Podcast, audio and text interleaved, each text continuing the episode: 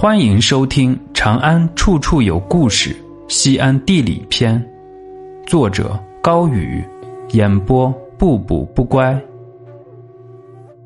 史上第一座音乐学院——梨园路，古代把戏曲班子叫做梨园，唱戏的演员称为梨园弟子。这种说法来自于唐朝，当时。西安城北是皇家禁苑，禁苑除了军事防御外，还修建有亭台楼阁和蹴鞠场等，供众多皇亲国戚游乐。禁院里还有桃园、枣园和梨园，所以今天西安城的西北边有一条连接西二环和龙首北路的街道，叫做梨园路。唐玄宗李隆基是一个音乐天才，既能写诗又能作曲。他在梨园组织了很多音乐家，成立了大唐历史上的第一座包含音乐、舞蹈、戏曲等教学内容在内的高等院校。李隆基自己担任院长，院长下面有写歌的编辑团队，还有演唱的歌手。在演出的途中，如果有人跑调的话，李隆基会立刻纠正，编辑团队人才济济。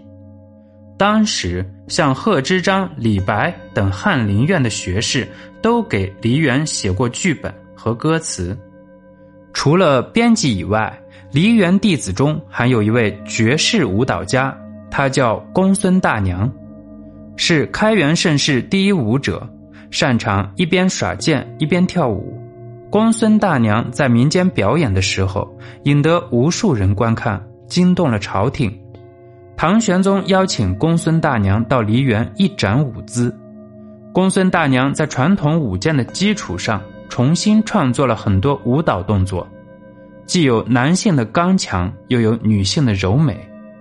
唐代著名书法家张旭仰慕公孙大娘的舞蹈，看完以后茅塞顿开。立刻挥毫泼墨，写了一卷绝妙丹青。诗圣杜甫在少年时代也曾是一睹公孙大娘的舞姿。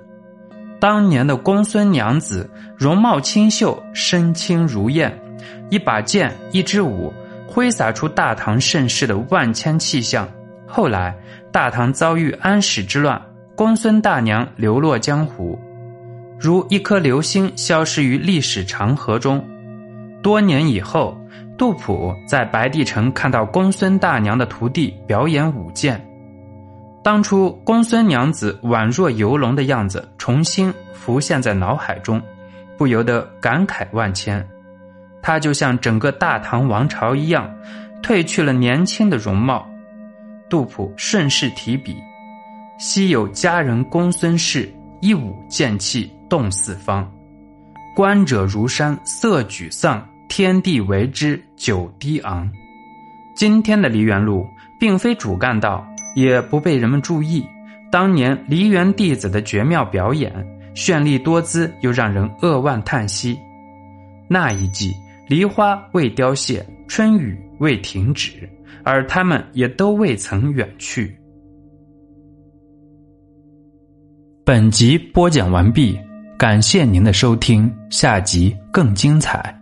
喜欢请关注加订阅。